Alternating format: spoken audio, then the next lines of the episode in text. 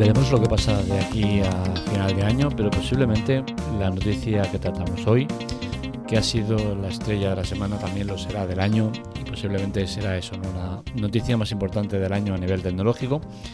Y es que Google Stadia cierra, cierra después de no conseguir sus objetivos, después de poco tiempo, y es que no ha llegado ni siquiera a los tres años, y eh, deja un lugar vacío en el cual muchos habíamos puesto muchas esperanzas, y es el tema de los juegos en streaming y cómo en un futuro muy cercano iban a ser los reyes de la fiesta. Pues bien, parece que Google eh, ha dado marcha atrás, ha reculado y tiene otros objetivos ahora para el tema de Google Stadia.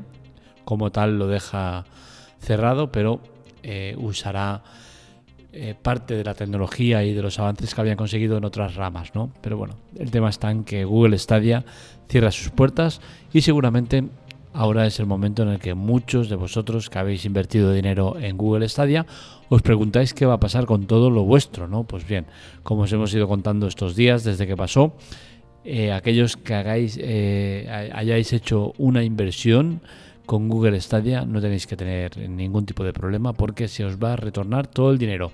Todo lo que se haya comprado a través de la tienda oficial va a ser retornado, sea hardware o sea software. Y con eh, hardware nos referimos a los mandos, a los Chromecast y demás, ¿no? Eso va a ser dinero retornado y evidentemente vas a poderte quedar con el artículo en cuestión. En cuanto a los juegos, pues bien, los juegos vas a poder disfrutar de los juegos hasta enero del, del año que viene, hasta el 18 de enero, y también se te va a retornar el dinero de todas aquellas compras y packs que hayas comprado a través de la tienda oficial.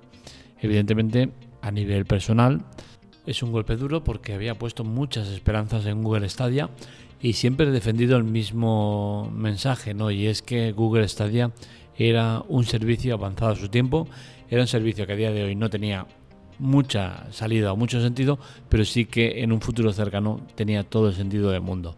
Ahora pues vamos a tener que asumir que esto ya no va a ser así y que Google se retira de eh, la carrera por dominar el streaming, los cuales estaban muy bien posicionados, pero parece ser que han visto algo o no han tenido la paciencia suficiente para eh, conseguir eh, asentarse como el mejor servicio posible de streaming.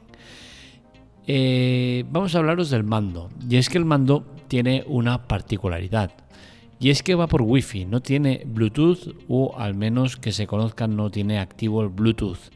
¿Qué quiere decir esto? Pues que ahora, con el cierre de Google Stadia, ese mando ya no va a ser posible usarlo a través de Wi-Fi. ¿Por qué? Porque ese servicio estaba destinado a Google Stadia.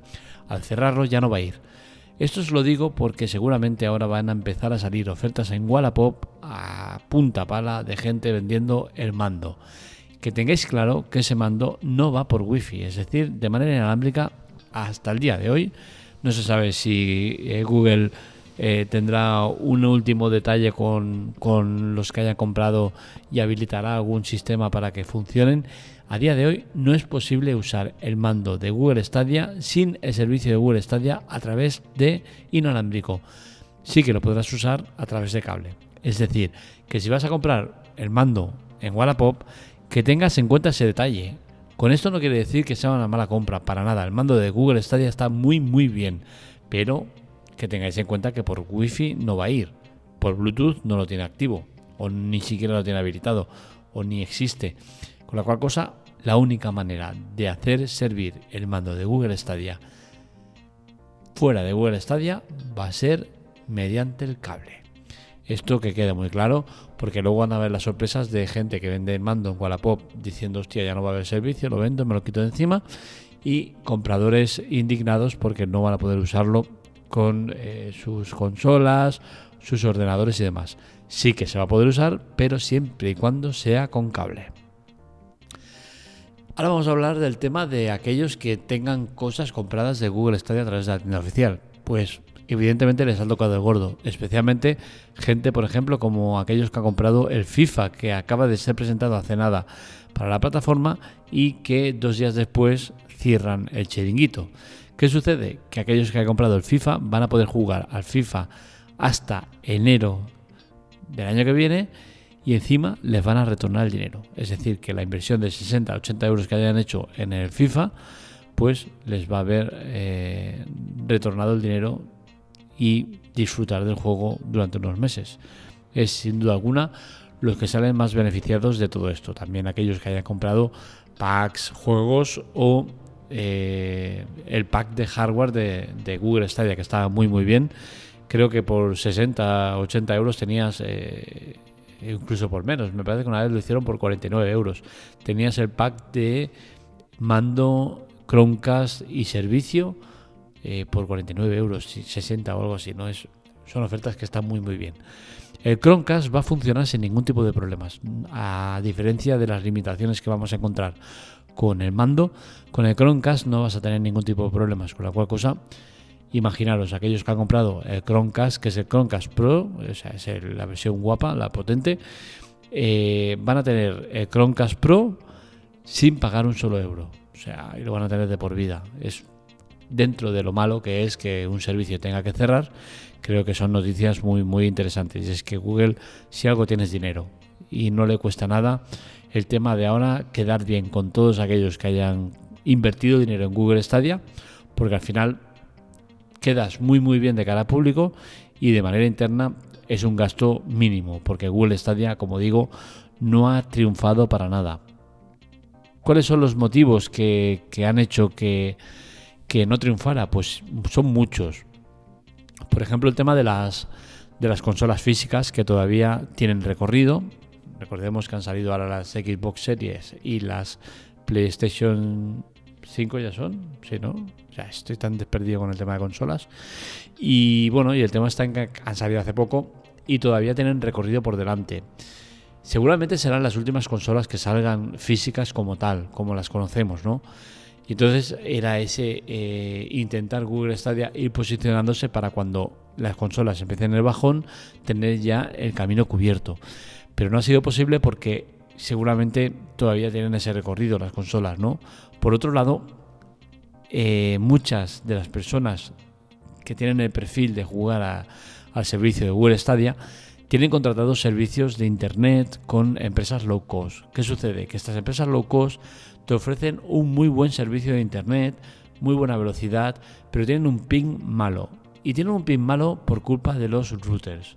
Es decir, el ping bueno eh, para jugar a, juegos en streaming, sobre todo los de precisión, hay que tener un ping lo más bajo posible.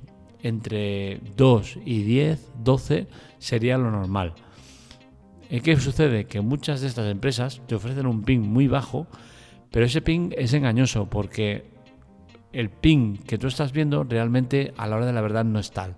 ¿Por qué? Porque los routers son muy malos y tienen un mal sincronismo con los equipos. Yo, por ejemplo, me lo he encontrado, ¿no? Tener un ping de 3, que es un ping brutal, y estar jugando en Google Stadia y eh, tener cortes, tener pixelados, tener cosas que no son normales. ¿Por qué? Porque estoy más móvil, que bueno, dentro de las empresas grandes podríamos tomarla como una empresa low cost, ¿no? Es una empresa que tiene un servicio, eh, pues, bien, bueno, pero tiene equipos malos. Lo mismo que pasa con la mayoría de empresas, quitando a Movistar y O2, la mayoría tienen unos servicios de router que son eh, limitados. ¿Qué sucede? Que eso para el streaming es lo peor que puede pasar.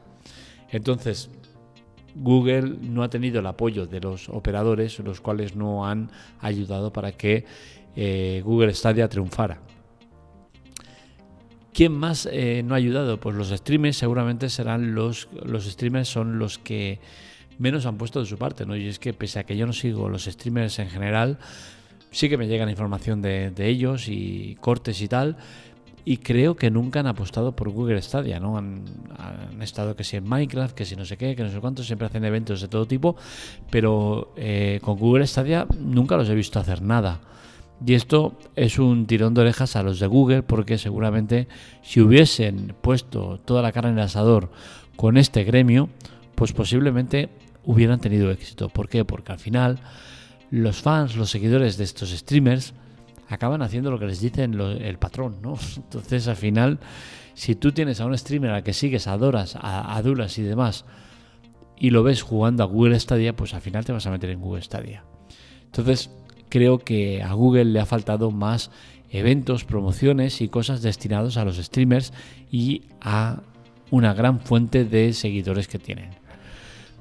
Eh, muchas pistas apuntaban al tema del cierre, ¿no? Desde hace mucho tiempo estamos viendo cosas como son las ofertas potentes que hacían, eh, probar juegos gratuitos durante 60 o, 120 minutos, eh, que la división de, de, videojuegos cerrara y lo pusieran todo de manera externa. Todo eso son pistas que nos dejaban claro que aquí hay algo que no iba bien, ¿no? Seguramente muchos de nosotros nos imaginábamos que esto pues no tenía mucho sentido, que no iba muy bien, pero sinceramente yo no me esperaba que cerraran. Creía que iban a tener mano eh, más ancha, manga más ancha y que eh, iban a aguantar mucho más el servicio. ¿Por qué? Porque al final Google ya tenía que haber asumido o tenido en cuenta que esto no iba a ser un camino fácil y que no iba a ser algo que fuera a triunfar en poco tiempo. Entendía que ya tenían la visión de que esto era un servicio de futuro y que a día de hoy estaban poniendo de las piedras para hacer un buen eh, muro, ¿no? Pues no, parece ser que Google no ha tenido esa paciencia, se ha cansado, ha visto que esto no tiene ningún sentido, que no hay eh, casi usuarios en la plataforma y han dicho, hostia, ¿para qué vamos a seguir invirtiendo dinero en una cosa que nadie quiere? Y creo que ese no es el mensaje correcto, ¿no? Porque al final la gente sí que lo quiere, lo que pasa es que no están preparados para ello ni por operadores, ni por promociones, ni por repercusión, ni nada de nada. Estoy seguro que a día de hoy mucha gente le dices Google Stadia y no sabe ni lo que es. Entonces al final primero tienes que enfocar bien el producto y hacerlo llegar a la gente que toca, a la gente que necesitas. Cuando esto no lo haces, pues pasa lo que pasa, que te das la gran hostia.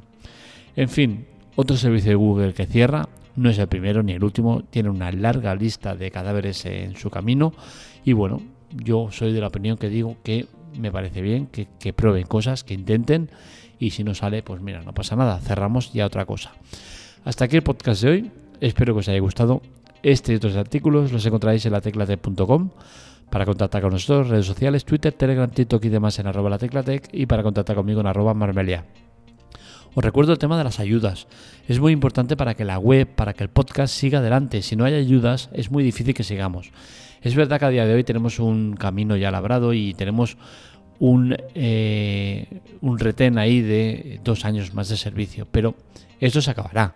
Y si no hay ayudas, no podremos hacer o cumplir los objetivos que tenemos en mente, como empezar a hacer sorteos de cosas interesantes entre vosotros. Todo esto pasaría si vosotros colaborarais y la manera de colaborar es totalmente gratuita, no os cuesta nada y lo tenéis en, la, en las notas del episodio. Ayuda y chollos. Son dos eh, ayudas que hacemos a través de Amazon que no os cuestan nada. Son servicios que podéis probar totalmente gratuitos, sin ningún coste adicional, sin permanencia y que a nosotros nos ayudan a una borrada. Así que no os lo penséis. Probar esos servicios porque nada más por probarlo Amazon nos da un, eh, una pequeña ayuda económica. Granito a granito hacemos mucho.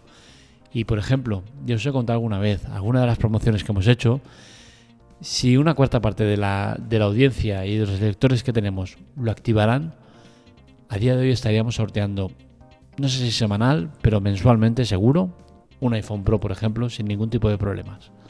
Así que planteároslo. Todo el dinero que sale de, de estas ayudas va destinado a la web, al podcast, a mejoras de las mismas, a sorteos, ayudarnos y os ayudamos. Un saludo, nos leemos, nos escuchamos.